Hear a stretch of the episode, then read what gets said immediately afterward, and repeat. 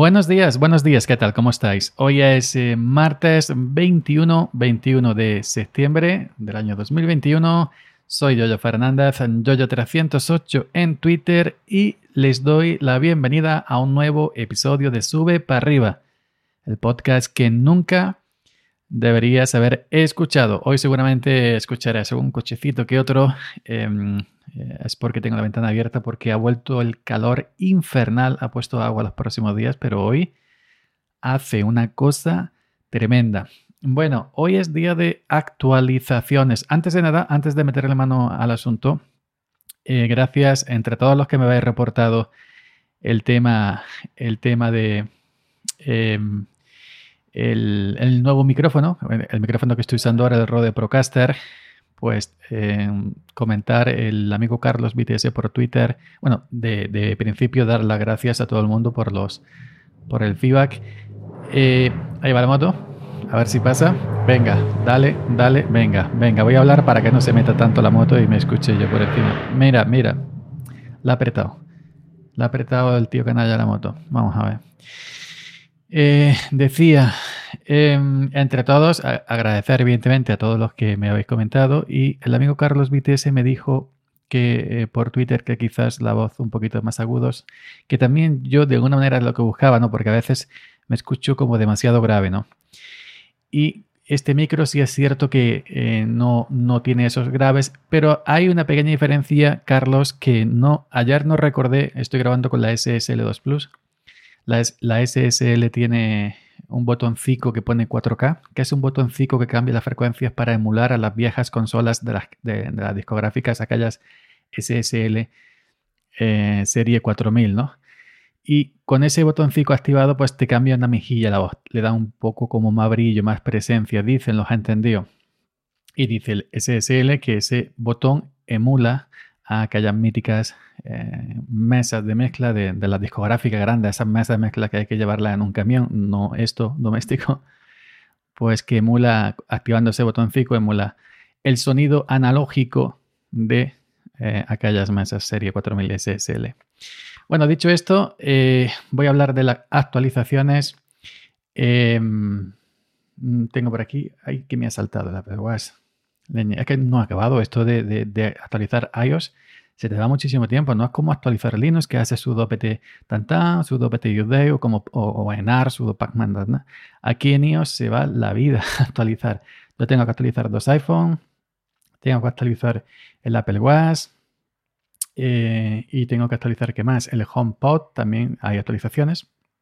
Pero bueno, se han actualizado a iOS 15, iOS, iOS y iOS en el iPhone a iOS 15, que trae muchas novedades, no voy a mencionarlas. Trae cositas nuevas, algunas aplicaciones renovadas, eh, algunas opciones más de privacidad, como esconder, esconder tu correo electrónico, como eh, esconder tu IP, como si fuera una VPN. Y y bueno, pues en el iPhone XR, en el 10R no tiene ningún problema. Tarda en descargar, ha tardado menos, pero en preparar la actualización, luego actualizando se va mucho, mucho, mucho. En el 7 Plus, que es mi viejo 7 Plus, que todavía lo conservo, sí ha habido una especie de cosa rarita, ¿no? Se, se descargó, eh, la actualización pillaba como, ocupaba como 3,19 gigas, se descargó y cuando, y cuando se iba a preparar la actualización se quedó en blanco, descargado y ya está. Y digo, ¿qué pasa aquí? ¿Qué pasa aquí? No, no se mueve. No te da la opción de un botoncito abajo que sale después de mucho tiempo que pone instalar y no salía nada. Y en el 10R sí salía a instalar. Pues entonces lo que hice fue reiniciarlo, apagarlo, volver a encender y nuevamente eh, me volvió a descargar 2,4 gigas preparando la actualización. A lo mejor si pausó en el primer intento yo me di cuenta Después de descargarse esos 2,4 gigas, preparando actualización, preparando actualización y acaba de terminar de actualizar hace un par de minutos correctamente iOS 15 en el iPhone 7 Plus y en el, em, en el 10R. También tengo WatchOS 8, WatchOS, WatchOS, WatchOS 8 en el, en el eh, Apple Watch em, en el Apple Watch Series 4, que es el que tengo yo. Aunque ya va por el Series 7, yo tengo el Series 4. Y por aquí no había ningún problema también. Se ha Eh, de hecho, se está actualizando en este momento. Está ahí dando vueltecitas, la ruedita, pim, pim, pim, pim, se está actualizando. También se ha actualizado Safari, el navegador de MacOS, en, concretamente en Big Sur, con el nuevo eh, diseño. Me encanta el nuevo, diseño, el nuevo diseño de Safari, que en iOS también viene cambiado.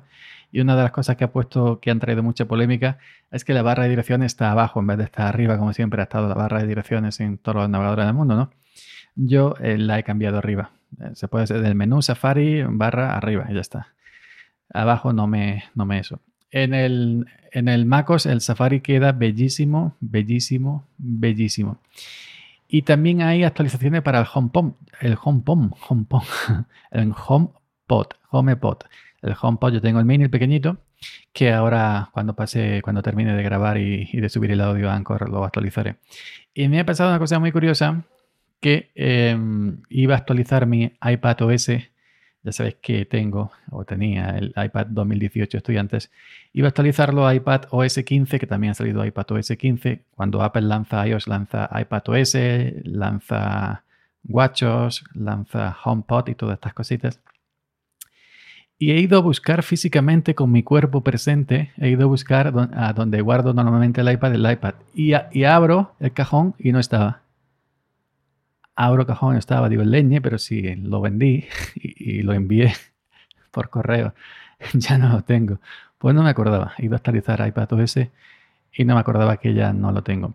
Bueno, eh, ya si me habéis escuchado en audio momentos con Pedro Sánchez y habéis escuchado en algún que otro sitio, ya sabéis que he vendido mi iPad 2018, el de educación, el llamado iPad de estudiantes, y me compré el iPad mini, el nuevo, este que acaba de salir nada hace días, precioso Em, que me tiene que llegar en unos días. Pero esto ya lo voy a, voy a explicar en otro episodio aparte cómo fue todo el proceso, cómo lo he vendido y cómo, cómo me he metido al nuevo, etcétera, etcétera, etcétera. Es decir, que tenía que haber hecho un episodio sin haber desvelado, ya he hecho spoiler, pero bueno, así ha venido el asunto. Eh, nada más, nada más, simplemente eso, actualizaciones hoy de que se te van aquí 3-4 horas tranquilamente, como tengan varios dispositivos de, Apple, 3, 4, 5, 6, 6, 7 u 8 horas, dependiendo, ¿no? Las actualizaciones en iOS y en MacOS no es una cosa rápida, es muy lenta las cosas, todo muy, muy, muy lento. Pero merece la pena porque iOS 15 viene, mm, viene muy renovado. Eh, eso, simplemente iOS 15, iPad, iPadOS 15, WatchOS 8, el HomePod no sé qué versión, todavía no, no le metí mano. El Safari 15, también he coincidido con la versión 15. ¿Y qué más cosas? Y iPadOS, ya lo he dicho, ¿no? Pero como no lo tengo. y todo esto. Así que venga, eh, muy buen día os, os deseo. Si tenéis Apple IT actualizando, hay quien dice que se va a quedar en 14 todavía no va a actualizar al 15. Bueno, aquí esta actualización sí te da una cosa curiosa que te pone, que te da la opción de actualizar o quedarte en 14.8. Te pone arriba, tienes 14.8, te quedas arriba y al parecer todavía se va a ir actualizando 14, la, versión de iOS 14, o abajo del todo de la pantalla te pone actualizar a 15. Es decir, que Apple te va a dejar elegir si quedarte en 14 o en 15. Cosa rara, porque antes solamente te daba actualizar.